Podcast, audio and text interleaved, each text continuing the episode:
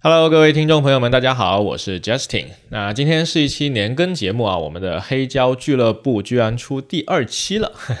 那在开始今天的节目之前呢，我想先跟大家分享一个好消息。呃，随着本期节目的播出啊，我们的这个 newsletter Replay 的咖啡也就上线了。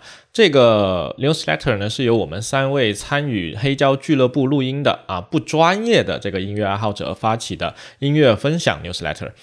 呃，现在暂定呢，我们每两个星期会在 newsletter 里面各自分享一张唱片。那这期节目呢，其实我们春节前就已经录好了，但是一直在筹备这个 newsletter 的各个事情，所以一直等到现在才和大家见面。那我自己呢也非常期待啊，接下来能够从这个 newsletter 里面去收获一些新的音乐，所以啊，非常欢迎大家到 replay cafe 订阅啊，具体的链接我会放在 show notes 里面。啊，同时，如果你也有想要跟我们一起分享的音乐的话呢，也非常欢迎回复我们的 newsletter，或者是在本期节目的这个评论区里面啊，跟我们留言交流啊，非常期待收到你的分享啊。另外补充说明一下，就是我们节目的音频码率呢和采样率都不会很高，所以呢可能会影响到我们在节目里面啊播放的这个音乐片段的品质，所以大家可以根据 show notes 里面的歌单啊找到无损的版本来听，效果会更好啊。OK，废话不多说，直接开始我们今天的节目。风言风语，听见科技与人文的声音。大家好，我是 Justin。大家好，我是奥斯卡。大家好，我是 Crew。嘿，啊，非常熟悉的两位嘉宾啊，这是一期久违的黑胶俱乐部啊。我们上一期播出还是二一年二月十三号的时候，哦，快一年了哦。对对对对，快一年了啊，所以我们这个系列是一个年更系列，好吧？啊，希望未来每年都能够跟两位朋友一起在这里分享音乐。这个俱乐部一年就只开张一次，营业一天。我们是不是要多营业一点点？稍微啊，还有其他朋友一起来营业，可以，没问题，没问题。好，听众朋友们有兴趣的话，可以找回我们去年那一期黑胶俱乐部，听一下我们上一期的节目。然后呢，呃，开始我们的节目之前，先来一个求生保命声明啊，就是我们三个人都不是音乐专家啊，啊，乐理什么那些都不懂的，只是业余的时候喜欢听听音乐而已。所以呢，我们这一期节目呢，也是一个绝对主观的分享啊，纯粹的是一个水货的节目，一点都不干。是如果个人品味。对对对对对，嗯，所以如果听众朋友们呢，你们有自己想要去分享的音乐呢，也非常欢迎在评论区里面跟我们互动交流啊。那如果听众朋友更专业的意见的话，那就更加欢迎了啊，就是在评论区里面告诉我们。好，那保密声明结束了啊，直接开始我们今天的节目。啊。我先来第一个问题，这个问题呢，这两位都不知道，好，我刚刚临时想到的啊。好好来，刚才啊，就是今天我们其实录音的场地挺特别的。我们现在是在三个人在广州的一个公园里面，然后现在在二楼的一个露台，一个户外，对，一个户外，然后还可能还会下点小雨，我不知道会不会。对，然后呢，我们刚才来这里的路上，你们都在听什么？哎，苦鲁先来。我先说吧，刚好今天广州突然间下起了绵绵细雨，嗯。对吧？嗯。然后在来的这路上刚好经过二沙岛，OK，、嗯。然后二沙岛旁边两边的那棵树的那个感觉，包括刚我们来到这公园都很很有一种秋意浓，说真的。啊然后刚好今天天气也不会太冷，在那一刻我也不知道，通常下雨天我有我固定会听的歌单，哎。嗯。嗯，那就是大家都很熟悉的《Cigarette After Sex》然后今天我反而没有听，我啊反而就在听呃，一直都很喜欢这种氛围感的音乐，Lo-Fi 的 Chill Wave。OK，我没有听过哎。Chill Wave 就是一种一种类型一种歌类型，反正就是低保真的那一个流派的，所以啊就当时就感觉哇，很沉浸的，就是有一种假期来了，然后准备跟朋友来聊一聊的那种感觉。可以可以可以。那奥斯卡呢？呃，我这边其实也想到了，我们今天的天气其实是非常像秋天，对，广州其实没有冬天啊。对对那我们今天在非常舒服的环境下面呢，嗯我正好在过来的路上面，当时车上推荐了一个呃爵士歌手啊然后呢，哦我当时停留下来之后，发现呢，他和我喜欢的，我们今天要马上，我们等会儿要推的那个歌手，非常的接近。OK 那我就听了好几首 OK 是谁是谁？啊。我先保个密啊我们等会儿在节目中间可以谈到 OK，我非常喜欢的一位美国的爵士女歌手。好，哦爵士女歌手哦大概知道是谁了。哎呦喂，好的好的对，。大家都明白，肯定好啊。我最后说一下，其实你刚才说到爵士歌手的时候，我都担心跟你撞上了，其实还、啊还好没有，嗯，是 Miles Davis。哦，OK，、哦但是呢，呃，我们都知道 Miles Davis 他的音乐风格是非常多变的，对吧？嗯他每一张唱片都非常非常不一样。我刚才在听的是他最后一张唱片，你们有听过吗？叫做 Do Bop。是他一九九一年去世之前，他人在纽约，然后呢，有一天他就呃打开他公寓的那个窗，听到纽约外面的城市的声音，然后他内心就想，我有没有办法做一张唱片，去把纽约城市的声音给他记录下来？嗯然后他就想去寻找一位年轻的制作人。这位年轻的制作人是朋友推荐给他给他的 OK 叫 E.G. Moby。啊、如果你们有听 hip hop 的话，你们可能会知道有一个胖子黑人的 rapper 叫 The Notorious B.I.G.，OK，啊，他有一张出道专辑叫 Ready to Die，然后真的哦后面大概两年之后吧，就枪杀案他就死去了。啊啊的 Easy Moby 呢，就是他当时的制作人。然后这一张专辑呢非常特别，这个 Miles Davis 是在这里面去做，依然是吹小号的。然后他的小号后面跟的那些 beats 是由 Easy Moby 做的 hip hop 的 beats，、所以这是一张 jazz rap，非常非常特别的一张专辑。我之前不怎么接触爵士的时候啊，其实我只知道他有一张专辑叫《开到 Blue》，但后面我发现他这个人真的非常非常的特别，在这么多年来，就他几十年的这个音乐生涯，一直在不断的去尝试一些新的东西，嗯。而且他每一次的尝试都，呃，你不能说特别成功吧，但是他他成功了好多次，这个事情是让我非常感动的，就是有这么一些热衷于音乐的人，他一生的事业都在想要去把一些美好的东西、创新的东西加入到他们的作品里面，然后推出去。所以我听到这一张其实不算特别成功的 jazz rap 的时候，我觉得还蛮有趣的，就这么一个啊非常传统的，其实就是一个大师，。他的生活哎跟他的理念都很爵士。对对对，非常非常棒。所以说爵士这个这个这个类型，对我们刚才还在想到底应该叫流派风格还是叫类型，最后选择类型这个词。嗯就爵士这个类型的音乐，它这么多年了，你说从比如说一九二零到现在，快一百年了，对吧？对其实一已经100直还是有人在去产生一些新的音乐的尝试不同的尝试对，。真是是一个非常非常有生命力的一个。哎，那我突然想问一下啊，啊，就中国有中国风的爵士吗？啊，中国风的爵士，如果我们要说本土的广东，我们在广州其实就有好几啊位，嗯，擅长于把广东的文化语调文化，包括因为广东话本身是有韵律的，那他们会把广州话粤语的韵律和广州的广东岭南的文化融合在一起的歌手，啊。那在地域在大湾区这边，他是很有知名度的。有好 OK 哎 OK，那你那你应该推一推一两首，让我了解。我我建议大家去了解，可以去听一位叫王聪，王聪姓王呃呃，然后聪明的聪，但他的名字通常那个聪是用繁体字。哦，对，王聪她是一位爵士女歌手，啊那她非常擅长于将西方的东西跟岭南的东西结合，然后她每次的表演其实还蛮有看点和创新的。有意思。这这是我之前没有了解过，因为我在我看来，就爵士你刚刚说是一个类型嘛，既然是个类型，可能很多时候我们聊到爵士都会想到黑人音乐，啊对吧？对然后但对在其实后面听听了这几年下来，感觉其实爵士更多是一种态度，对一种想法，在音乐上的这种表现嘛。嗯那其实在中国最近这种呃中国风等等的都起来了以后，我也蛮好奇，有没有人尝试把这种传统的呃黑人音乐这种爵士的调，然后跟中国的这种乐器也好、融合在一起。但其实刚刚我突然间想到，就是之前我听过一个。呃，在马来西亚接触到的，就是叫什么“中国十二女子乐坊”啊还是什么之类的。啊那个好像 OK 前之前在在在香港那边还有演出过，是啊是那个吗？是不是？应应该是那个，反正很多年前的多年。前，然后他们的那种嗯音乐的起伏跟表达，在哎我以前的认知就是，哦，这可能就是中国的爵士。啊，他们的表现是比较符合嗯国外的观众对于中国的刻板印象一些印象标签。对，非常深刻的影响，这是我对对中国乐的一个了解的开始。对啊，他他们的表演形态应该是中国的音乐最开始跟外面融合的时候产生的一种表达方式。OK，我我我理解，我印象中的小时候听到的那一些女子十二乐坊他们的作品，应该是还算是比较偏大众、偏流行的，哦，就是就是普通人都能够很好接受他们的表演的那种感觉。是每个人唱的，嗯纯纯声乐的对吧？演奏的，对纯演奏类的。器乐的，OK 对对。对嗯。OK，好，那前言部分就已经讲了这么多了，挺有趣的。我我其实还蛮想找回你们刚才推荐的那些歌来听的。但是我们今天有一个限定啊，就是我们今天讨论的呃分享的曲目范围，就是我们上一期黑胶俱乐部到现在为止我们听过的新的音乐，或者是最最近的一些新歌。所以啊、呃我们既然已经划定好了这个，就就暂时不在这里去播更多的刚才提到的这些呃音乐了，省得等一下超时。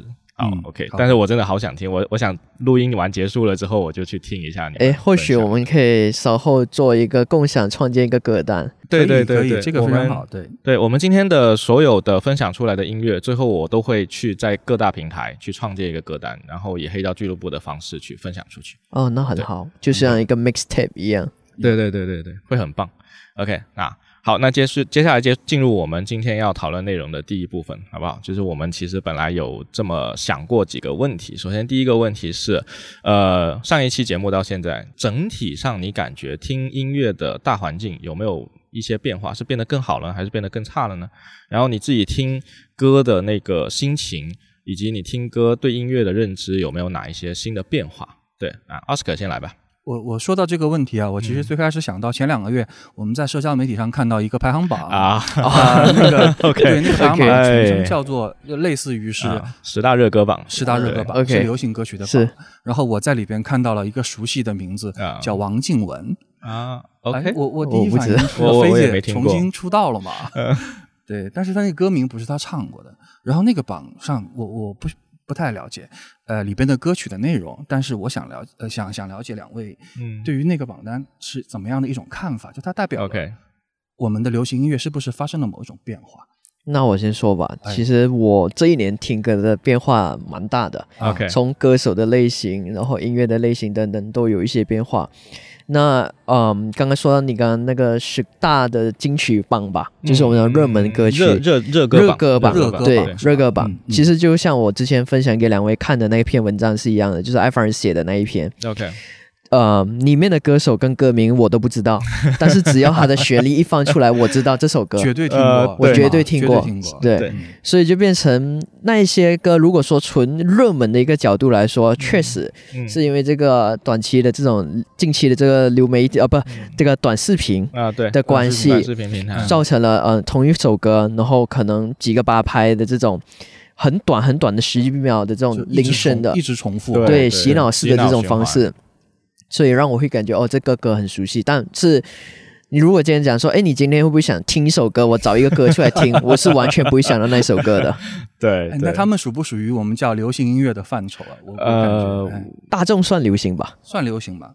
呃，我觉得应该能算进流行音乐的类型里面，但是流行音乐它也有比较好的作品，比较变化复杂的作品和精品，它也有一些就是写的不是特别出彩的的作品，都是有的嘛。那不管哪一个类型，都肯定会有这样的歌。那我们刚才说到这个热榜这个东西呢，它其实是 QQ 音乐在去年底的时候推出的十大热歌，它其实是按照流量统计哦去计算的，就是一首歌在全平台呃被播放量吧多少次。就对按播放量。那如果我们单纯以播放量来看的话，那我我我提一个点吧，就是每到过年的时候，广州的所有超市都会办新年好，恭喜发财，恭喜发财，恭喜发财，对吧？那算不算十大新年热歌呢？对吧？呃，其实算这个月的榜单第一名。对，如果按月来刷的话，应该是前几名。对对。对，那其实我呃，既然提到这个东西呢，我我正好前段时间在那个 B 站上面啊。看一位 UP 主，他叫啊、他的名字叫刀刀冯聊音乐。啊、非常有趣。这个 UP 主呢，他之前是在英国念打击乐打击乐的博士，嗯。嗯。然后他就开这个 channel 呢，就是去会去聊一些年轻人想听的东西。他正好就评价了这个 十大热歌榜，呃，他会从一个比较呃深刻的乐理的角度去分析这首歌的旋律怎么样。用了多少个和弦？它是怎么去做一个变化的？这个节奏型是怎么样的？最后拆解下来呢，所有的这些歌都比较的简单，嗯，这是第一点。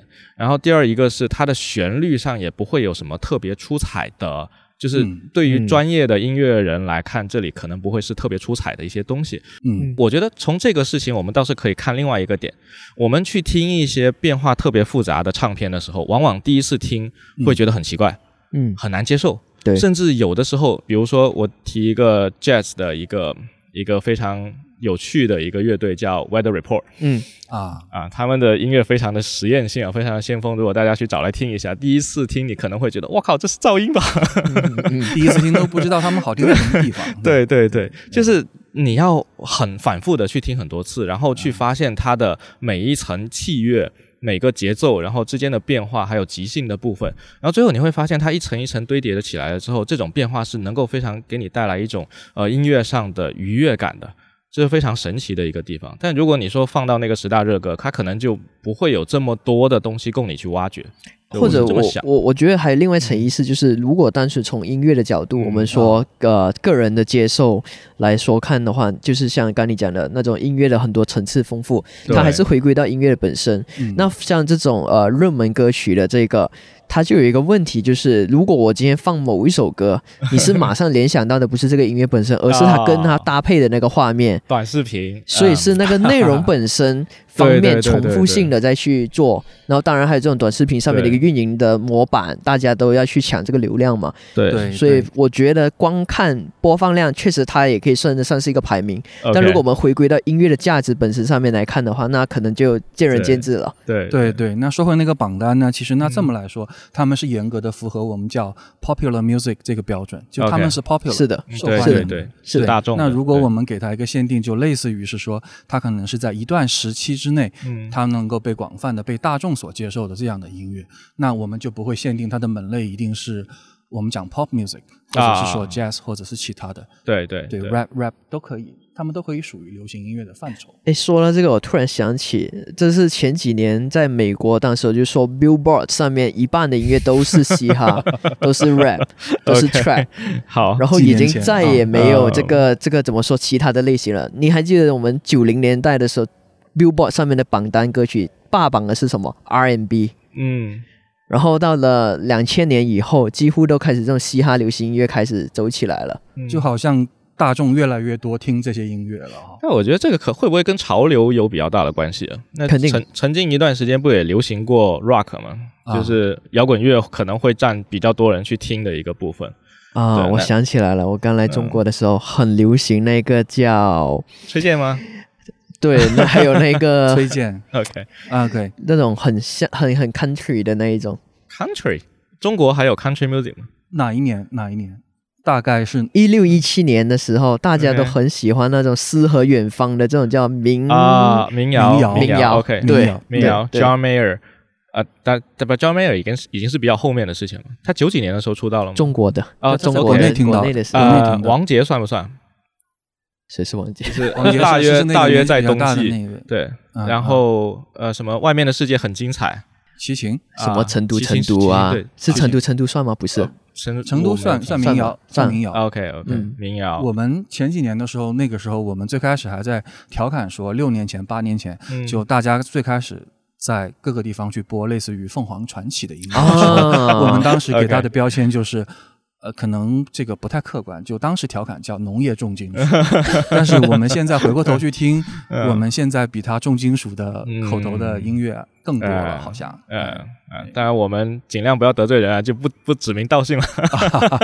行 啊，不，我我意思是不要去，不，凤凰传奇是是有实力的。我刚才是忍不住想要去说另外一位艺人，但那样不太好。对，对 他们只是以一个 苹果嘛？大家能接受的方式表达了很多东西。OK，所以刚才大家其实也讲了蛮多的。那我我想说，就现在我自己觉得那些你你无论是 Billboard 也好，Grammy Awards 也好，这些热榜也好，他们其实会去考虑到大众的一个接受程度的，就是嗯能够上榜的一定是很多人听过的。嗯，就一个一个音乐，如果它艺术性特别强，它嗯未必能够上榜。嗯你看以前 The Beatles 花了很大力气去做 Sgt. Pepper's Lonely Heart Club Band、嗯这样的一些先锋音乐，他们只有在那个年代，他们巅峰时期才有那么大的影响力，可以去让这样的音乐也能够上榜。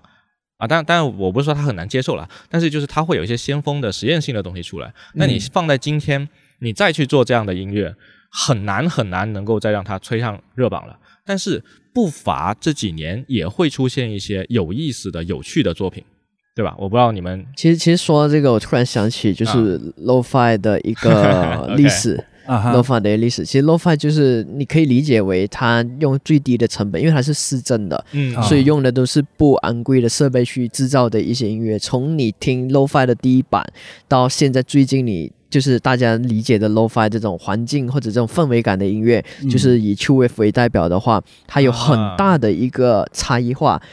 然后这个差异化，其实我们回过头去看时装行业，就是 fashion 的部分，这种呃时尚也是一样的，十年一个轮回，对吧？当年流行的这个东西，然后可能你不怎么接受，像民谣这种小调，那啊其实这个我相信很久以前就有了。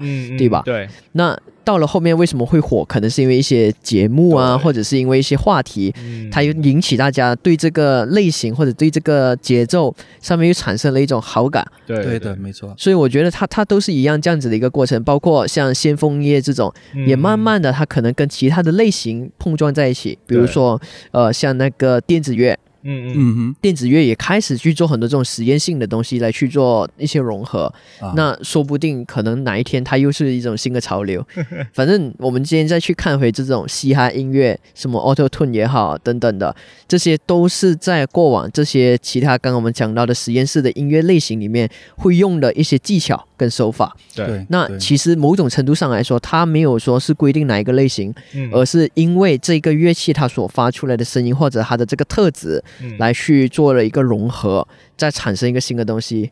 你你说到这个，我就想起爵士乐里面不是有一位很有名的 pianist，、嗯。嗯。叫 Chicory，在一九七零年代，他一开始是跟 Miles Davis 去录了那个《Kind of Blue》那张唱片嘛，后来他呃离开 Miles Davis 那个小乐队了之后呢，自己组了一个新的乐队叫 Return to Forever。，OK，在一九七零年代，有一种新的乐器出现了，叫电钢琴、哦，啊，所以他就用这种新的乐器是去放到他的《Return to Forever》的好几张专辑里面，产生了一些非常奇妙的化学作用，是然后非常非常的有趣。就嗯你如果回到那个年代，基于那个时间点、那个条件去看他做的事情，你会有更更不一样的感触。对对。但今天我们在二零二二年对。回过去看，就一切都是历史，是。感觉好像这个历史好像是一个单向的。但实际上，同一时期会有很多种不很多不同的音乐人在做不同的尝试。此时此刻肯定也是的。对。对。所以如果只关注热榜的话，你只能关注到冰山一角。是。对对。对对，而且我发现一个比较有趣的现象，就我们前几年大概我们说黑胶唱片复兴啊。是在前面的五到七年，对。最近五年多都是对。对。黑胶唱片复兴，然后从。二零二零开始到现在，我可能听到了一些词是叫做磁带复兴，我感觉有一些新的音乐制作开始重新发行磁带了。OK 啊那这也是一个非常有趣的变化。OK 那就让我来考虑一个问题，我就在想着，我们最近两年，其实我们听音乐的环境，嗯，它是变好了吗？好像我们有更多的选择了你如果要说到这个的话，那就不得不提流媒体了呀。啊！对对对，更早以前有了黑胶、有了 CD、有了磁带之后，嗯，我们其实听音乐更多会去拿到一个实体媒介。是我会收藏很多很多的 CD，收藏很多磁带，然后我家就有个 library 一样的地方 OK 像一个图书馆一样的地方。嗯那我分享给你的时候也是这么分享的。但后面有了流媒体之后，我们可以无限的从网络上面去听歌了，嗯对对吧？这些收藏仿佛成为了不太必要的东西。对啊那我自己最近的感觉是，呃，去年 Apple Music 不是做了呃无损音乐嗯的串流嘛？是然后呢，我近期买了一台新的 MVP。OK，这台 MVP 它有个特点，就是它的那个三点五毫米的输出口可以推三百欧姆阻抗的。高阻抗的耳机，它跟以前不一样了。嗯以前是只能推低阻抗的耳机。那我最近听音乐的方式就发生了比较大的变化。我会打开 Apple Music，然后直接开无损串流，嗯。然后用我的耳机插到它的这个接孔里面，拿耳机去听更多的细节。嗯，啊。尤其是最近在听爵士，你知道？文艺复兴，啊，那个对对对对，你听爵士如果听就不到停不下来，对对对。对，而且是它会有很多很多层的器乐在那里。是。是。你如果用呃外放听，手机外放听，嗯听不出来，是就少了很多很多乐趣。对，对。其实我可以理解为是一种沉浸感上面嗯给到你更多环境的这种真实感、空间、嗯音乐的这个空间。那说到流媒体这一块，还有包括刚刚你提到的这个收藏的部分，我有另外一个呃想法，就是呃，我因为我刚来了中国这边也快六年了嘛，嗯。啊。那在六年时间呢，我也坚持尽可能，除了就黑胶也是很少数，不去做收藏长这个动作。因为你们也知道我我在实行着这种极简主义生活方式，所以我也不希望有太多的这个东西在我的空间里面积起来，对去囤积起来。嗯那同样的，我不囤积了以后，就反而还有另外一个我们做互联网产品都应该很熟悉的，就是加到播放列表，啊，还有收藏。就是你的嗯 library，对对，那这两个的本质上是完全不同的。第一，在实体呃物品的时候，我们收藏，我们可以很清楚知道我曾经买过的那一个什么，对，而且是在哪里。而回到流媒体或者这种数字音乐上面去播放，去点一个嗯添加到播放列表，其实是一个很随意的一个动作，它是不需要经太多的思考 对就能做到的一个事情。至少你也不需要去掏那个钱出来吧，所以你的 library 会爆炸嘛？就，是，所以同样的，在数字音乐里面的时候，我也尝试的不去添加太多的音乐播放呃列表，嗯，然后我也尝试的只把我真正很喜欢的去购买哦数字版，然后并且下载下来。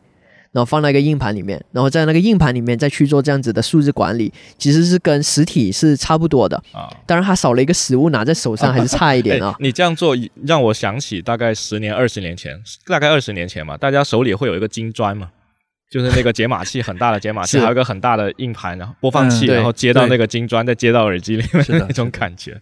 那我现在会有一个。呃，因为我还是会去买黑胶唱片的，啊，所以如果我有一张专辑反复不停的听，我就会忍不住想要去买它的黑胶回来，只为了收藏。是就你说实在的，我拿胶片听和我拿无损听，它是不是真的有很大的区别呢？我觉得取决于音响设备，还有播放时的环境。嗯对对对，我我同样的也是有这种感觉，就像 The XX 也算是一个近期很年轻的这种流行乐队了，英国乐队。嗯然后我也是太太喜欢他们了，然后就把他们的所有黑胶也买回来了，也是同样去做这个。Sex 吗呃，不是 The XX，的 XX。对，OK，我我没有听过，我我我呃，只要找 intro 一出来，你非常熟悉，你肯定知道。好的，没问题。对，那所以我们刚才就聊到了，可能最近两年我们有呃更多的聆听的方式，就包括流媒体这个这个途径是非常便捷。那我们虽然感觉到了这个音乐的实体在消失，但是我们听到的音质似乎嗯变得更好了。我们有了更多的选择，可以随时随地的去听一些音乐。那但反而我在这边，我还想就插一下，问一下两位，就是你们现在是怎么找音乐或者知道一个音乐的存在的哎，等一等，我我觉得我们已经聊了将近三十分钟了，我觉得可以先进我们第一部分的分享部分，然后接下来回到酷的这个这个问题，我们是如何发现新音乐的？OK，那这一部分我先来，就是因为刚才第一个部分我们聊的是最近的听音乐的大环境是怎么样子的，那意那也就意味着我们这几年的音乐的发展是怎么样子的。我其实个人很少去关注热榜，嗯呃，Grammy Award 和 Billboard 那些我也很少去看，我只是会就是这个部分我们留到后面聊。但是我最近发现了一位五年前出道的小女孩哦的音乐蛮有趣的，她是美国的一位歌手，叫啊、Billie Eilish 啊啊，你们听过、啊？OK 然后她今在二零二一年的时候出了一张新的专辑，然后我觉得还蛮有趣的，整张唱片的风格多变。但是呢，既然你们都听过，那我就换一张唱片，好来 不按套路出来牌。可以 OK 继续。那我想要分享给你们的另外这张唱片呢，是我自己个人很喜欢的一个挪威的双人组合嗯啊、嗯和声组合，他们叫 Kings of Convenience。嗯嗯然后呢，很多很多年前呢，我他们出的专辑都是两个人的用原声木吉他的伴奏，然后弹出来的音乐。然后今年啊，不就去年二零二一年，他们终于出了一张新专辑，这是时隔十一年哇，好长才出的新专辑，非常非常特别。所以啊、这首歌叫《Rocky Trail》，我们可以先听一下这首歌。好，好，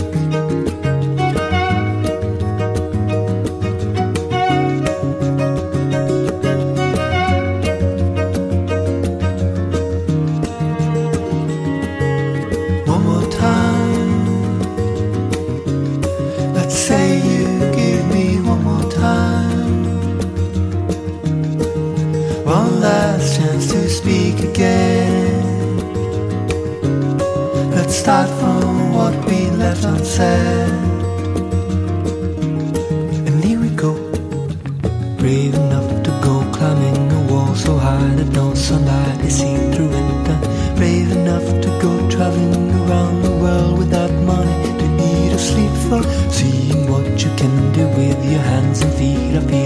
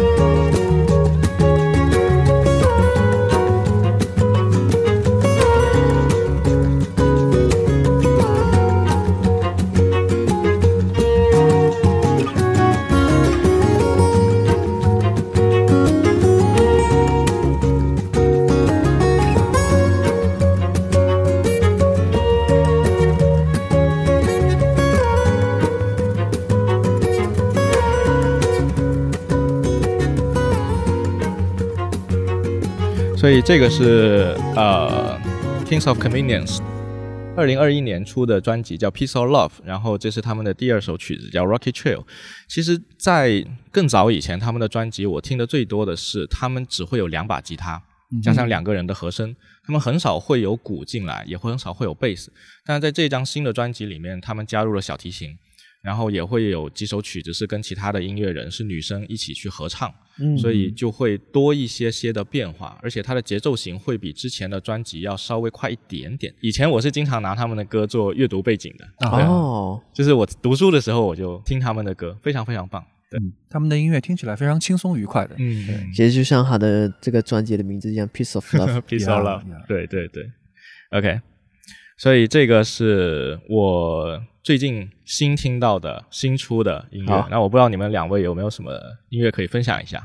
呃，我的可能故事比较悲伤，还不如奥斯卡先来。好吧，好，都可以。来，呃，我这边其实想说到想分享音乐的流派或者是类型的话，嗯我还是想从我们比较熟悉的爵士乐开始。OK，OK，那爵士乐其实我自己私人有一位非常喜欢的呃女歌手。那么如果我们用现在比较流行的综艺的方式来说的话呢，我们可以先尝试听几个关键词，我们我看看两位会 不 OK，会猜到我要推荐好谁。好，那比如说她，嗯，这位女歌手出道二十五年了，然后是一位美国的爵士女歌手，这这是第一个信。息了。OK，好然后她曾经获得过格莱美的提名，爵士最佳 vocal 的提名。然后她自己是一位文学的硕士，她不是音乐家。那我就应该很期待他的歌词是怎么了，怎么样了？对，然后她的核心特质，我个人认为最合适的词是我们叫做典雅。她是一位非常优雅的女性。嗯那我们在听歌之前呢，我可以先讲一讲她的呃个人的一些背景，因为她其实是一个多国文化的一位歌者。哇她自己是首先他是虽然是美国人，嗯但是他有俄国的血统，因为他的祖父是俄罗斯人。啊，然后他自己在英国进修，最后成为了一个爵士的天后。他自己是在美国的新泽西，然后呢，最后成名的地方是法国。拿到法国的文化部的勋章。牛逼！所以他自己本身会很多门的语言，他成为世界一流的爵士歌手。九几年开始出唱片。我今天想推荐的他的第一张专辑，嗯名字叫做《Breakfast on the Morning Tram》，，OK 在电车上的早餐。OK，来，对对对。太棒了。那么我们现在来听一听这首《I Wish I Could Go Traveling Again》。那描述的是自己对于旅行的向往。I wish I could go traveling again. It feels like the summer will never end. And I've had such good offers from several of my friends. I wish I could go traveling again. I want to sit in my shade, sipping my latte beneath the awning of a famous cafe. Jet lagged and with our luggage gone astray. I wish I could go traveling again. I want a waiter to give us a reprimand in a language neither of us understand while we argue about the customs of the land.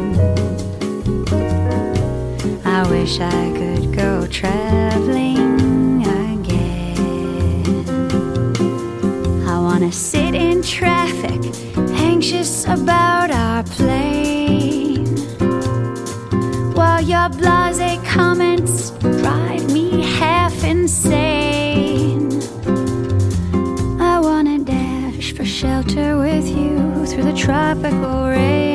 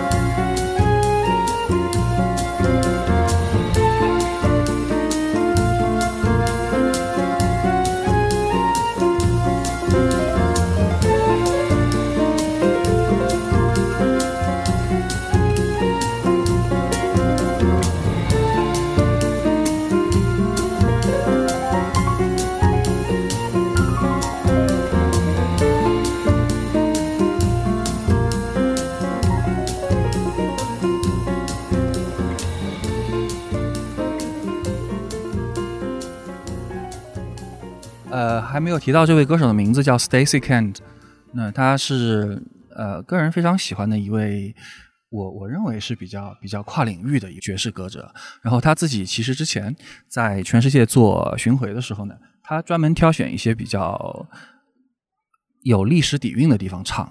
然后他在二零一八年的时候唱亚洲巡回的时候，在中国国内只挑了一个地方，他除了上香港之外，中国内地挑了一个城市，非常有历史的。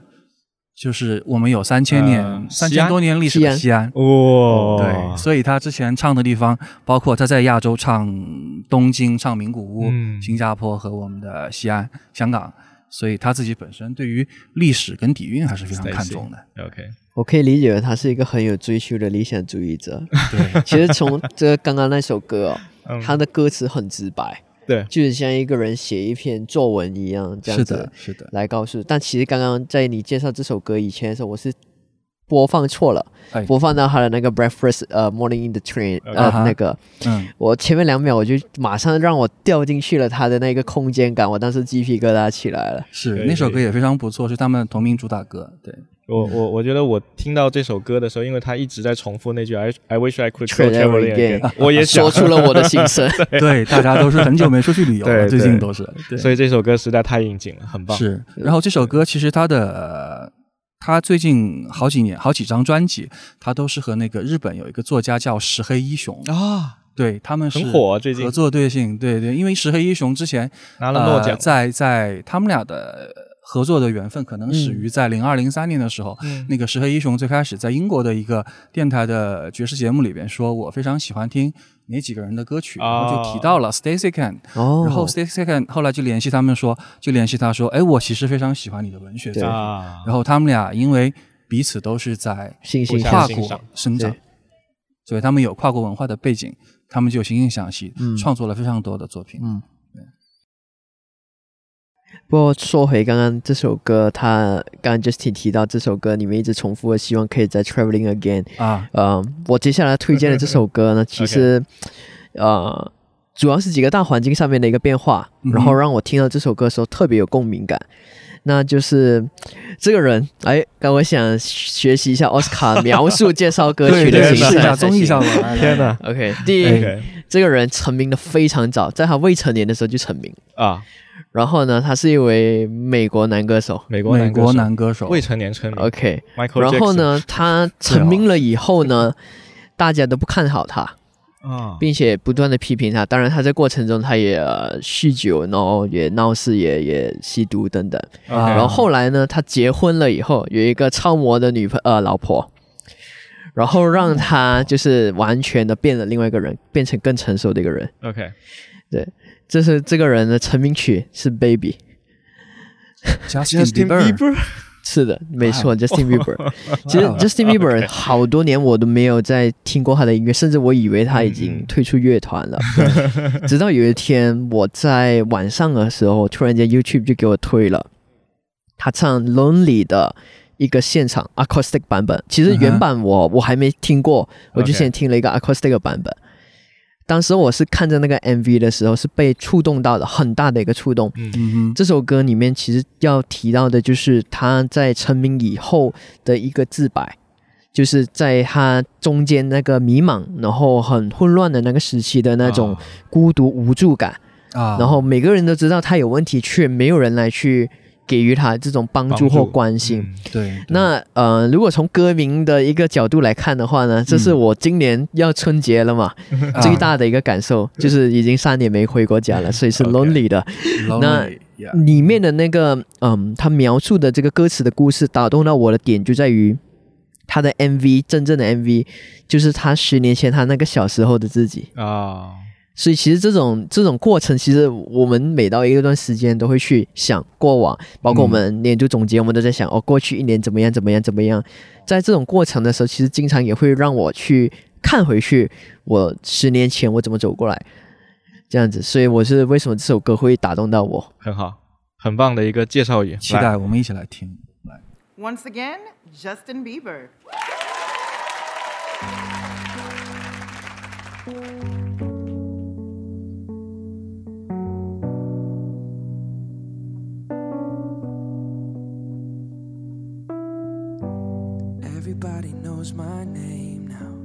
Something about it still feels strange. Like sitting in the mirror trying to steady yourself and seeing somebody else. And everything is not the same now. It feels like all our lives have changed. Maybe when I'm older it'll all calm down, but it's killing me now. What if you had it all with nobody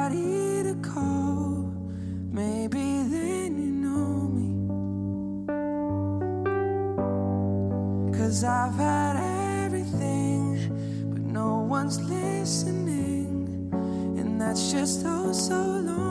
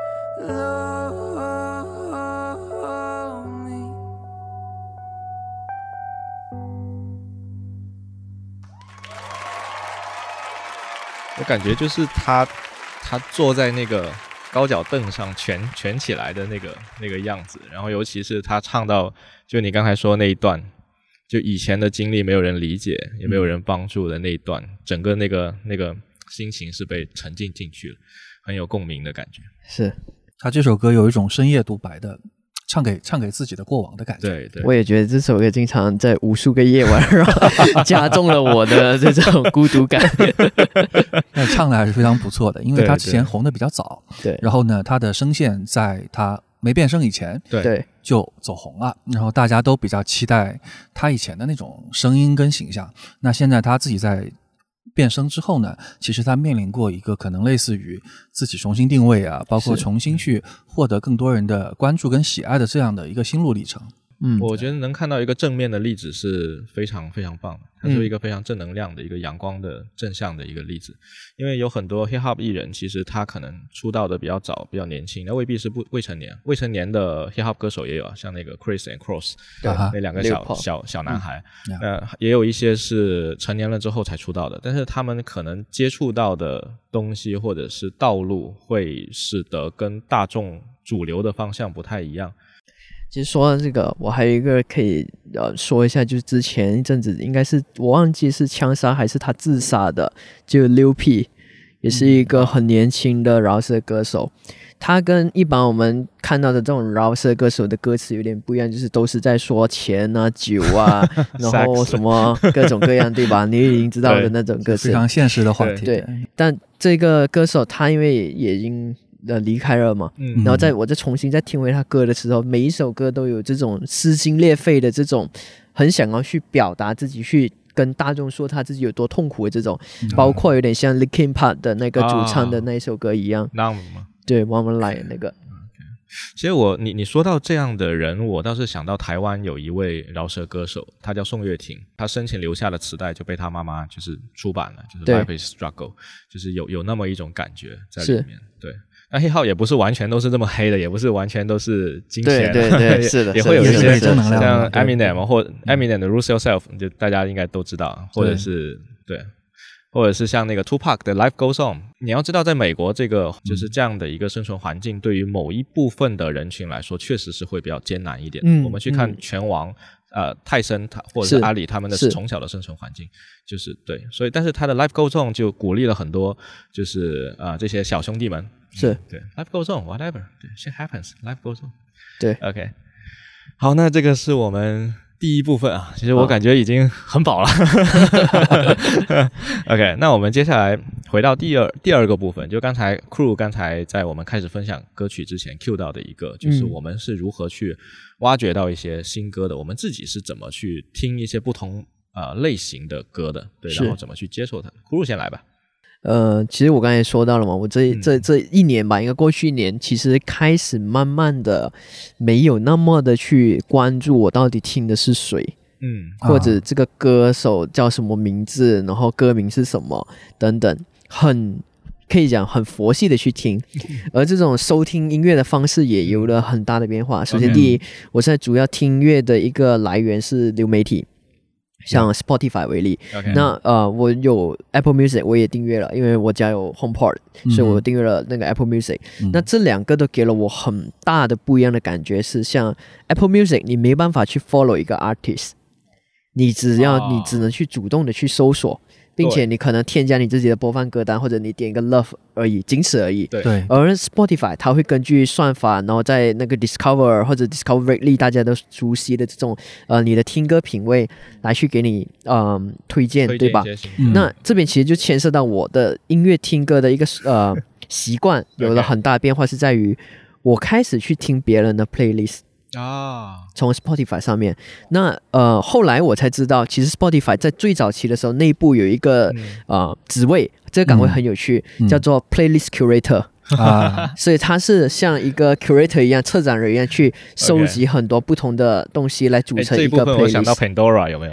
呀，Pandora，对对对啊。对对那个时候，对，包括 Apple Music 它也有自己的歌单编辑，对也会对他们的歌单编辑是。差的还蛮多的，说实在，所以所以后来我换了这种音乐呃听的一个方式是，呃，有的时候确实我也会想，哎，我去找个关键词，比如说像我讲的深夜适合听的歌嗯。等等，但这个词当我去找的时候，我心里想预期的歌单是哪一种呢？就是那种可能比较多愁善感一点的，对吧？很安静的旋律。lonely，对，但也有一种感，有一些人的理解就是深夜就是要嗨起来，里面一打开都是蹦迪的，对吧？然后有一种就是 deep sleep 这一种的。嗯，那嗯，在 Spotify 里面，我会经常去看到很多像我刚刚前面提到的这个 lo-fi 的这种呃创作型的嗯歌手或者艺人吧，我我称为艺人，因为基本没人唱。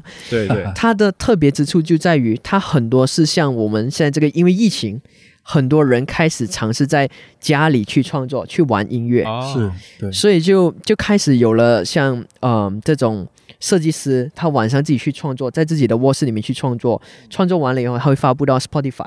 啊其实 lo-fi 的这个文化，它是从 SoundCloud 开始的，嗯。然后才慢慢到呃 Tumblr，然后 Spotify。你这个让我想到谁，你知道吗？我最近听的一张唱片、嗯。T h e Beatles 的那个 Paul McCartney，哦，你知道他他离开了 The Beatles 之后，就解散了之后呢，嗯。他其实有过自己的一个小乐队，但那个乐队很快也解散了。他自己有一个艺人乐队，虽然说 Paul 他不是一个呃乐器玩的特别好的一个人，但是他什么乐器都能玩。嗯。所以去年不二零年的时候疫情嘛，他待在家嘛，他就去自己的那个小房间里面，然后就自己录制了一张唱片，嗯，自己弹琴，自己写歌，自己自己录制，然后自己灌唱片，独立自己去后期，很牛逼全程程。都他一个人。然后这张唱片呢是 Paul McKinney 的第三张独立艺人乐队唱片，非常有趣，里面。呃，当然，他离不开有 The Beatles 老的那些影子，肯定是会有的。但是他很努力的想要去在这里面展示他的个人风格。是的，他很尽力的去摒弃以前，哎，不是摒弃啊，就是脱离以前 The Beatles 的那种乐队的风格，出来了很多非常有趣的音乐在里面，也非常推荐大家去听一下。所以所以刚刚回到就是更多，其实我这一年听的人更多是这种 indie 的，对就是独立的独立的音乐人或者艺人，然后他在创作。上面不是也有很多独立的音乐人做的？他的他们他的上面不好，对可能可能对，可能 app 用起来没有那么的是啊是是好的，好的，所以，所以这是我我最大的一个变化，就是其实我有的时候我们经常说嘛，算法给我们推了很多相同的东西，对对吧？造成我们的什么信息茧房等等。对，对，那回头过来，我过去一年下来的最大的变化就是，我开始呃，透过因为这种关系链的形式，嗯去挖掘到了更多这样子的歌手。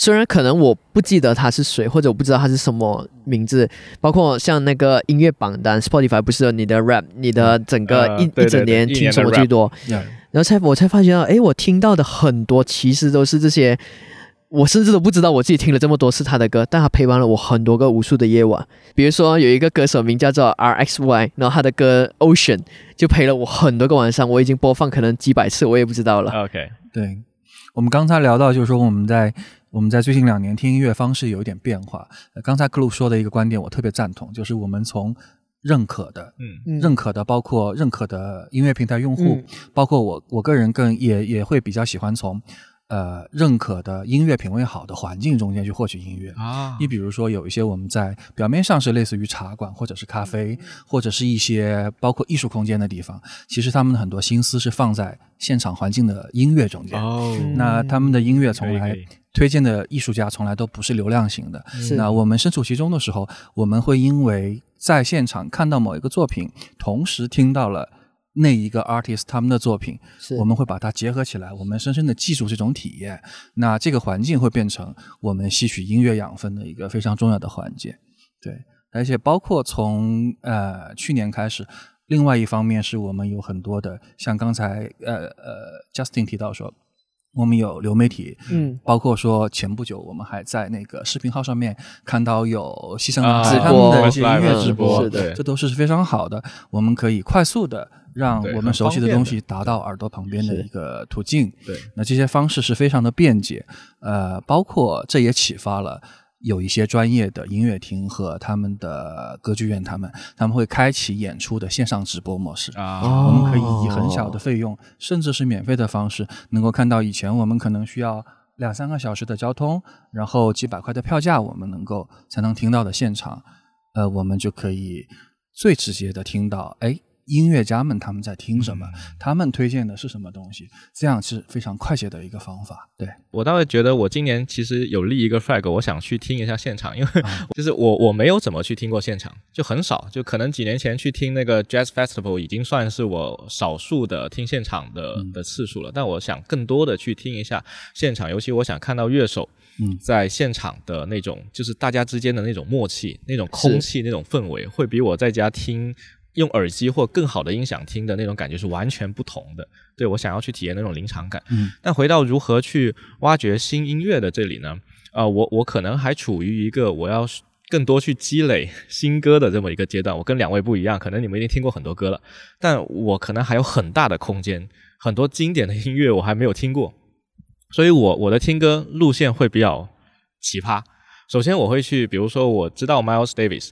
OK，那我喜欢他的歌，他我就会去查他这个人的历史和生平。哦，我发现跟他相关的艺人实在太多了，是那我就全部捞出来听一遍。是然后我又喜欢听 Louis Armstrong，那就肯定会知道 Ella Fitzgerald。是的，就我通过这样的途径，我我知道了很多很多艺人，像什么我刚才说的 Tupac 啊、Dr. Dre 啊，他们其实都是一、一那一一帮挂的人的，对都那一挂的。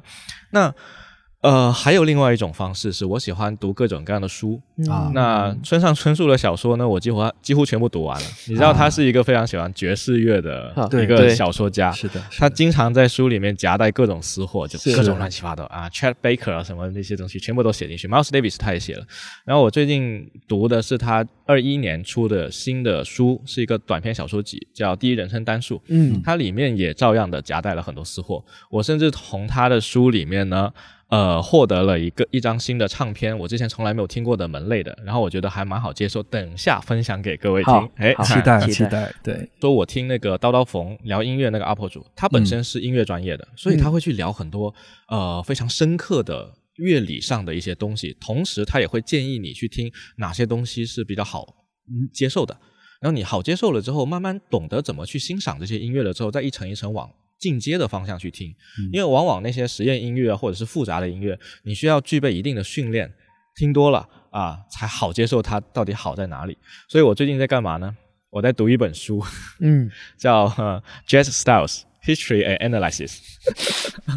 嗯学习音乐史的知识，对，所以这本书呢，它属于是美国的一个教音乐系音乐系的一个教授他写的，他不怎么讲乐理，非常神奇。他作为大学的一个入门爵士乐的一个教材，然后嗯你光看这本书呢，它已经很厚了啊。嗯同时，他告诉你每看几段你要停下来，为什么呢？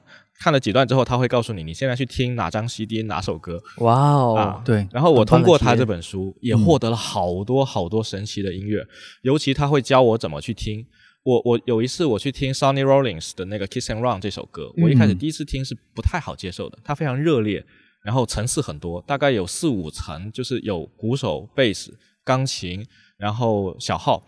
都在各自表演，就有一点大乐队时期的那种嗯 各自为战的感觉。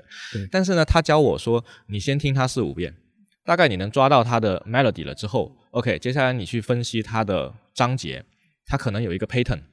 OK，你分析完 pattern 之后，他会教你这几个乐手之间是怎么配合的，他们会有一个 trading 嗯啊，嗯可能小号先呃那个即兴一段。然后就交回给鼓手，噔噔噔噔，鼓手即兴一段，然后又交回给钢琴，对，就是就会教你型的爵士乐的方式。对对对对对，所以他教你这种东西之后，你再去听，哇，忽然发现哦，这个歌好有趣啊，嗯就是又多了一种欣赏它的方式。其实对对音乐反而更多的理解了。对对对而且我个人感觉，就是爵士乐是一个我们了解嗯综合门类的各种类型音乐的一个非常好的切口。因为爵士乐本身，如果一个 artist 他要做到表演爵士能够即兴到非常好听，他其实需要了解从古典音乐到流行到。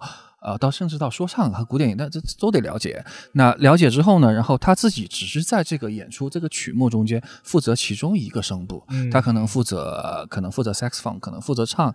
那其实，在爵士的曲目中间，每一个 part 他们每个人都是非常厉害，他们在是互相对话。那我们其实有这样的专业的指引之后，我们会了解到，原来这首歌背后有这么多经典的东西在支撑着它。没错没错。就我每次就然后我我我现在再去看那些就是 jazz combo 一些小小乐团在演奏的时候过程中，我简直就像欣赏四位很有天 很有天赋的人在那里，是是就用音乐对话那种感觉对是特别特别棒。对其其实我我要说一下为什么我会喜欢或者掉入爵士这个坑，哎。就是因为我最早期的时候是没有 vocal jazz 的，呀，我最早期在听的时候是听那个 B pop 这种类型的，所以就变成我那时候喜欢上的时候，其实就很纯粹的，就是因为嗯，没有人唱歌，嗯。我可以不用去用心思去聆听到底他啊。在想表达什么，我就跟着那个律动来去感受他的情绪而已。嗯嗯，对，主要就是没有歌词，我不需要嗯。去感受，而是从真正的这种 melody 里面去感受他情绪。对。对。所以这就是为什么我会掉进爵士的坑。当然，爵士是一个就是我们听 live 来说一个很短的一个 session，你可以感受到氛围满满的，嗯。对。给的很足的一个一个方式。所以这是为什么我会很喜欢 jazz 的一个原因。对，我们在现场听 jazz 表演，无论是音乐节还是在呃 live house，我们去听他们在现场，我们会感觉他们在跟观众共创。是，嗯因为他们每一个表演都是即兴的，呃，三四位乐手之间会根据搭档们的状态跟当下的表达不同，会调整，这种调整会反馈给观众，然后观众的理解跟知识又会反馈给台上，那这个过程就非常非常的即兴，非常非常的热烈，然后它是不可复制，甚至录音我们嗯事后录了听回来，没也错不是现场的感觉，是就是我们现在会想要说，我去找回一张爵士唱片来听，啊。但实际上录音室唱片和 live 唱片，它可能完全不一样。出来的东西完全不一样。是。对对，而且如果回到比如说一百年前爵士刚刚起来的那段时间，大家哪有这种这么多好条件的设备？我就是在现场听你在那里即兴，而且即兴又非常重要。你说了这个、哦，我原本最后一个章节想说最最难忘的那个，我还是必须要提前说了，因为这个观众会比较好理解我们在聊什么。好，就是刚刚你说提到这个 live house 跟录音室录的这个爵士音乐，嗯，就让我想到一个，就是嗯 Charlie Parker，、也是啊我在上一届去年推荐的 Bird 的那个歌手，对，呃，推这个呃 saxophone 的，他在有一张专辑里面，这张专辑在 Spotify 有，嗯嗯，然后他很特别的地方就是也不可复制的一点，就在他的晚期。就是他在他的职业生涯的晚期的时候，其实当时候他因为很多病痛，然后呃吸食了很多这种毒品，然后还有酒瘾非常大。然后其中一张专辑呢，他在录之前他就喝了一升的威士忌，OK，然后才开始录的。而这张专辑它特别的点是在于很多现场的呃情况都把它录制进去。哦首先 c h a r l Parker 他的底子功很好，所以呢，他在任何时候、任何状态，其实都已经变成是一种呃条件反射了。所以在他的表现层是肯定没有太大问题。但这张专辑很有意思的第一点呃地方是在于，他有很多地方是懵了的状态，就是忘了吹，到了他的那个节点是完全没有音乐的。嗯，当人交给他的时候，他没接的。啊然，后其中一个部分呢，他吹到一半，又好像又懵了，要扶着要倒的时候呢，嗯，那个鼓手就补上来，嗯不补充是告诉他吹啊、你吹啊、你怎么不吹？而把这一段给录制下来了，哇，好棒！而是完整的呈现在这张专辑里面。对，这好有趣啊！这个现场感就非常满，对对对，而且而当时候其实那个年代，就是我们听他常听到很多这种有瑕疵的声音，嗯这些点啊其实就是我刚刚前面提到的这种对音乐在空间里面的一个感知。所以就变成，嗯、像包括刚刚我们听的这个 Justin Bieber 这个呃 acoustic 的版本，它跟我们直接听录音室的版本，它不一样的点，其实就是在于它很真实，啊，把整个环境给我们带到下去，就是这种临场感。哎，那就像我们今天录节目一样，我们在这个环境声，我们现场即兴的讨论话题，也是非常棒的感受。对，哎是是，那既然都已经说到这里，要不直接进 Charlie Parker 的那个好，那个歌了吧？好。好，我就找那个有有有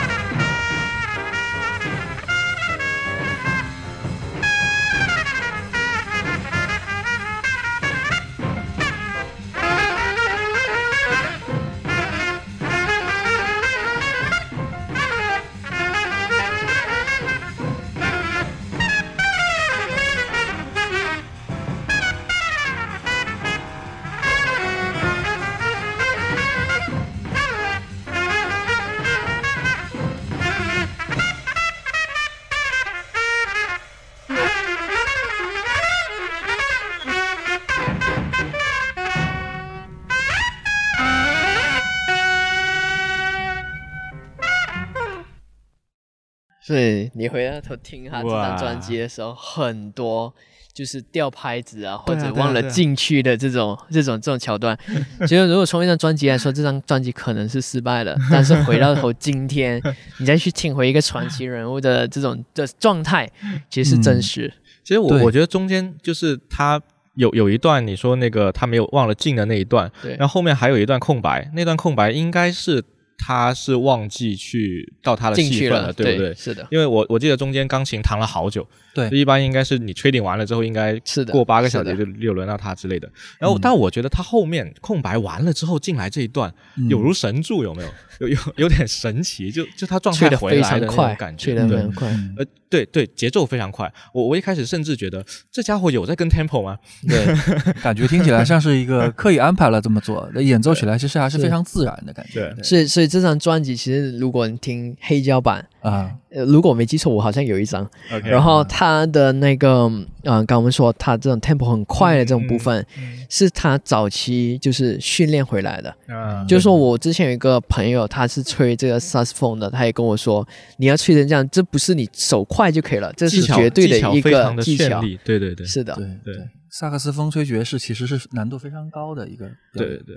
我我听的比较少，就萨克斯风的的的那个音乐人，嗯听的比较多的还是长号和小号的是居多的、c h a d Parker 那呃 Chad Baker 那些，对，哇，挺有趣的。啊，那就突然不知道为什么就 跳到了跳到了 Charlie Parker 这边啊。那我们刚才应该是在聊如何挖掘新音乐，对吧？对，又回到这个又回到了经典了对对对，挺好的，挺好的，挺好的。嗯那其实我我觉得可以直接就都反正都已经来到 Charlie Parker 了，好直接就聊我们就是第三一趴的话题算了。可以啊就是对啊，当怀念过去听音乐方式的时候，我们其实是在怀念什么？就我们还是听黑胶是啊、呃，我我我觉得，呃，至少我自己现在已经不听 CD 了，嗯因因为我没有那种能够很好还原 CD 音质的音响，然后我也没觉得说，如果说当我真的有这套音响的时候，我听黑胶不行吗？为什么也 要听 CD 呢？啊，我只有家，我我只有现在我只有车里可以播 CD，嗯啊，那我都在已经在车里播 CD 了，我为为什么不连我的手机串流媒体呢？其实没有区别，对，对所以我已经不听 CD 了。但我觉得我还是会想要去买一张嗯我喜欢的歌手他出的黑胶，一张有实体的东西的，拿到我手里去收藏它。就我前段时间一直在听那个加拿大歌手 Sarah McLachlan，嗯他是一个流行乐歌手，然后他有一张专辑叫《Surf Surfacing》。我一开始也不是说特别喜欢他这张专辑，但我怎么知道他的呢？跟挖掘新音乐有点关系。啊我有一天看到了这么一篇文章，是一个日本的记者，嗯。他是呃零几年的时候被邀请去呃苹果发布会，嗯。嗯然后呢，他想到了他几年前 iPad Original 发布的时候，啊，他拿到了那二十张 CD，是。对，是。然后他就把他那二十张 CD 找出来了。然后把那二十张 CD 列出来了。这二十张 CD 怎么回事呢？就是当时 iPad 出来的时候就有个原型机，其实还没有完成，是但是乔布斯就迫不及待要把它发布了。嗯然后邀请了呃一百多位记者吧，应该是。然后每位记者在离场的时候，可以把那二十张 CD 加上手里的 iPad Origin 嗯带回家。哇他给 CD 的意思是说，当时乔布斯说，我们苹果不从音乐人那里偷音乐，嗯我们给你一个听歌的方式，嗯但我们不偷你的音乐，因为那时候还没有 iTunes。OK 好的 OK，、嗯所以送了这二十张 CD。呃、啊呃，Sarah Sarah McLachlan 的这一张九九年的专辑《Surfacing》嗯就是其中的一张 CD。然后我听了之后呢，感觉特别特别的棒。然后当时就就反正就反复听了很多次。然后我现在就很想要买一张他的黑胶回来收藏。哇对，有时候我感觉我们刚才聊到说我们在听音乐的时候，或者是我们在怀念过去的这种听歌方式的时候，我们实际上是在怀念什么？我我就想到一个感受，就是我们呃，其实我们每一个人呃生命的不同的重要的阶段，其实我们都能想到有某些音乐是和它关联在一起的。是的啊对，那这个是我们会产生一种美好的想象，一种美好的回忆，一个很重要的一个载体。嗯那我们其实现在听音乐的时候呢，呃，刚才呃 Justin 说听 CD 其实是可以，CD 这种介质本身是可以被数字化嗯去取代的。嗯，但是当我们手上拿到的是黑胶唱片的时候，我们就有不同的心理感受。它不仅仅是来自于它的录制方式，是从模拟到数字有没有转化，有没有损失，是更多的我们会感觉到说，啊、它是一种来自于过去的一种东西交到了我们手上，我们可以保管住它，而不会因为我们再年纪大一些，技术再进步一些，它会从我们的手边消失掉。传家之宝。就反正反正手里拿住了这么一件东西之后，会有有那么一种跨越时空去跟音乐人对话的那种感觉，尤其是你喜欢的的音乐人，就很因为黑胶嘛，反正很可能都是五六十年以前的东西了，是或者是几十二三十年以前的东西。对，所以啊、呃那来到这一部分的话，是不是应该聊一点经典永流传的东西？都已经有 Charlie Parker 了，对吧？嗯，对。对，所以呃，其实我们听黑胶的时候，很多时候会去听一些老歌，嗯，对，会反复觉得反复的去听一些老歌。我刚才提到的那位 Sarah，就加拿大那位女歌手，她的嗯。歌是九几九几年的，其实也不算新歌，嗯。对吧？呃，但一方面是你会发现，比如说周杰伦他十年前写的歌，现啊在依然还在榜上；二十年前写的歌，现在依然很流行。对那从另外一方面说明，就是他们那一代创作型乐手，就音乐人出来了之后，其实后面很少会有一些能够取代之的嗯新作品出现了，嗯对吧？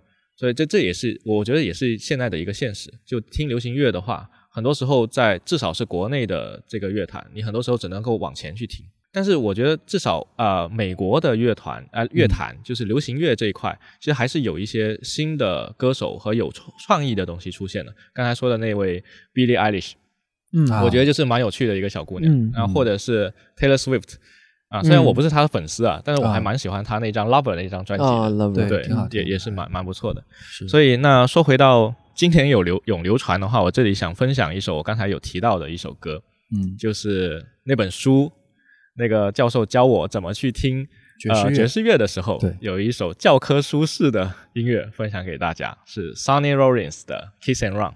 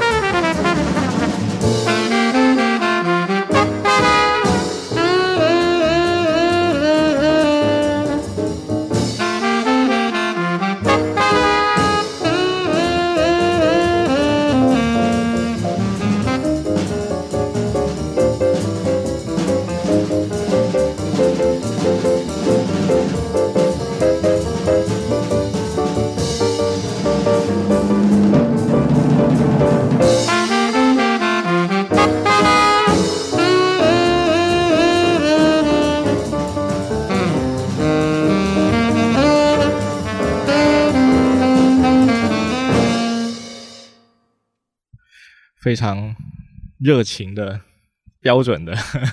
而且非常流畅，听起来非常舒服。对，对我我每次听这一首歌，就是它一开始进的那个旋律和最后的旋律不是呼应的吗？嗯，然后中间就一直听它 swing swing swing swing swing，然后最后那个音乐 melody 一进来的那一瞬间，我每次都会觉得很兴奋。对，就最后那一下。对，好，呃，我们今天其实，在户外啊，然后在一家茶室，所以是时间有限。本来我们准备了很多内容，对吧？对，所以最后一部分要不交给 Oscar、好，对，嗯、既然刚才两位已经分享了一些呃经典纯经典的，包括一些没有带演唱的 jazz 的一些音乐，那我这边就还是继续推荐一首，我认为也是非常适合咖啡或者是适合下午茶氛围的，嗯，这样的一首带 vocal 的呃一个歌者。那其实说到他呢，他其实会让我们也联想到说，因为像北欧的风格，因为他是出生在瑞典。然后他出道的时候已经是呃二十七年以前了。那他唱爵士的时候，最开始因为演唱语言的关系，他是唱瑞典语。嗯，那最开始的时候只是在流行音乐圈唱。哦那后来他出圈是因为他自己唱英文，然后就走出了北欧的那几个国家。后来是获得了法国、英国的爵士圈对他的认同。那他的声音是非常有辨识度。那他的名字叫做 Lisa Ekdahl。那 Ekdahl 是一个就类似于我们在那个家居卖场里边会经常看到的 瑞典的单词哈，它的名字 IKEA 有一个句号的那种。对的对的 OK，那我个人认为对它声音最准确的描述应该是猫系，好，猫咪一起学猫叫吗？你要说，这个可以有不是啊，可以有。对，那为什么会觉得它是猫系呢？因为它自己的声音是非常的像小女孩般的蓬松柔软的。那我推荐的这张专辑中的同名主打歌叫做《When Did You Leave Heaven》，那已经是九五年的作品这个名字不错。呀。听到名字就觉得想上天了嘛。来来来那我们现在来听一下猫咪唱爵士的感觉啊。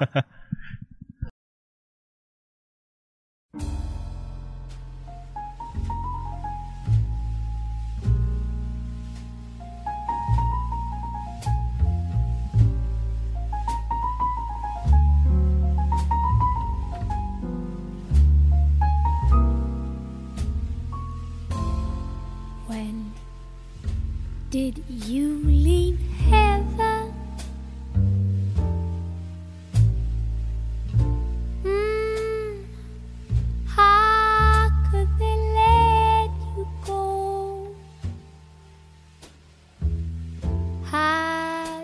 Everything in heaven?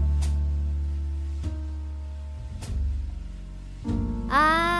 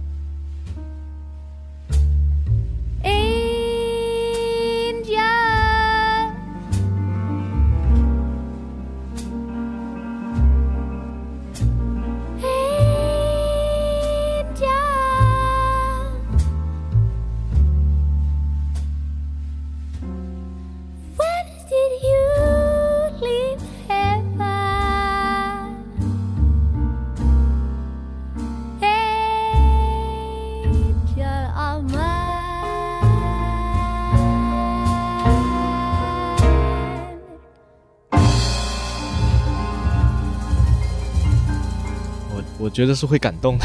这这这这 会有画太棒了面感，这太棒了，就像一只慵懒的猫咪躺在扶手椅上对，会会会呃你太形象了，太形象了。对对，对刚刚才听的时候，酷鲁让我打开那个 AirPods 的 Special 那个 audio Special Audio，、啊哇，这差好多，会会有很大的临场感。完全不一样，我刚对鸡皮疙瘩了，一开始。我觉得他声音是有一点像那个你之前给我推荐那个 Emily Anna，有一点但是他会更偏小女孩一点，是会是会会更更年轻一些。她的声线中间有一种非常纯净的东西，不随年龄而改变的。其实刚才像你刚刚说，他他的这种爵士哦哎，的干净的程度，真的会让我突然间好像去到了北欧一样，你对？的对的，它是北欧的风格，而且我这首歌里边特别欣赏它跟那个三重奏之间的互动，因为爵士钢琴即兴起来其实是蛮难唱的。对对，而且他的钢琴也配合他的这个声线，用这种高阶的，相当相当的好。我觉得全程器乐都相当克制，就是是。就完全为 vocal 在突出他的声音真的。但中间有一小段是器乐之间会会有一点即兴的感觉，是。但是只有一小段，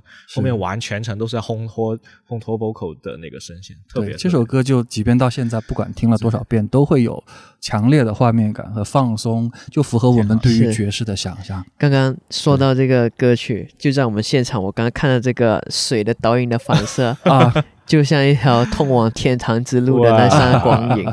可以可以。有画面感你。坐在我对面，我看不到。OK，对，因为 Lisa 嗯 Ekdahl 她是在其实在国内是基本知名度为零的，嗯，就呃早几年的时候在在音乐平台上评论可能是个位数。所以，如果像嗯用这边在这个现代的语言来说，就是这个宝藏女孩，对对，宝藏女孩，真的，流行语，是宝哇藏女孩。她不太红，没有没有大的流量，但一直是非常棒。这这是我今天很大的一个收获，挺好的，就是发发现有这样子的歌，哇，我感觉会感动的。很很很震撼，一开开口那一刹那，我真的惊呆了。对对 OK，好，那啊，最后反正欢乐的时间总是那么短暂。其实我们准备了好多音乐啊，对奥斯卡啊、库鲁还有我，其实还有好多东西没能够把它放出来，有嗯点可惜。期待一下我们下一期，好吧？下一期好二十四小时不插电了，对吧？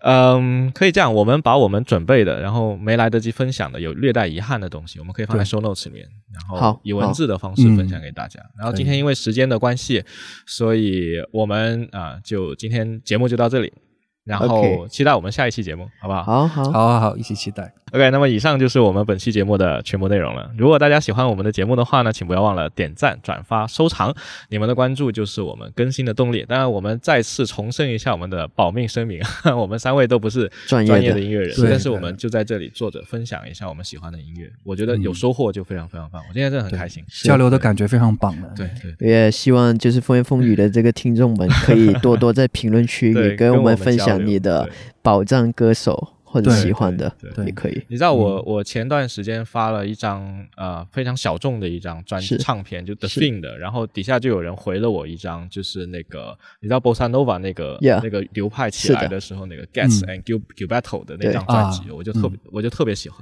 所以说，就这种有交流有分享，我分享一张专辑给你，你分享一张专辑给我，我们就多了两张专辑。就是的而且我们今天在现场，其实我们三位是不太知道我们今天自己完全不知道对要分享什么东西。我们处在一个 就大家音乐开盲盒朋友们聚在一起 开盲盒的体验。对对，非常非常开心。对，嗯好，好，那欢乐的时间总是这么短暂，今天我们节目就到这里，我们下一期节目再见。OK 拜拜。拜拜拜。拜，拜拜。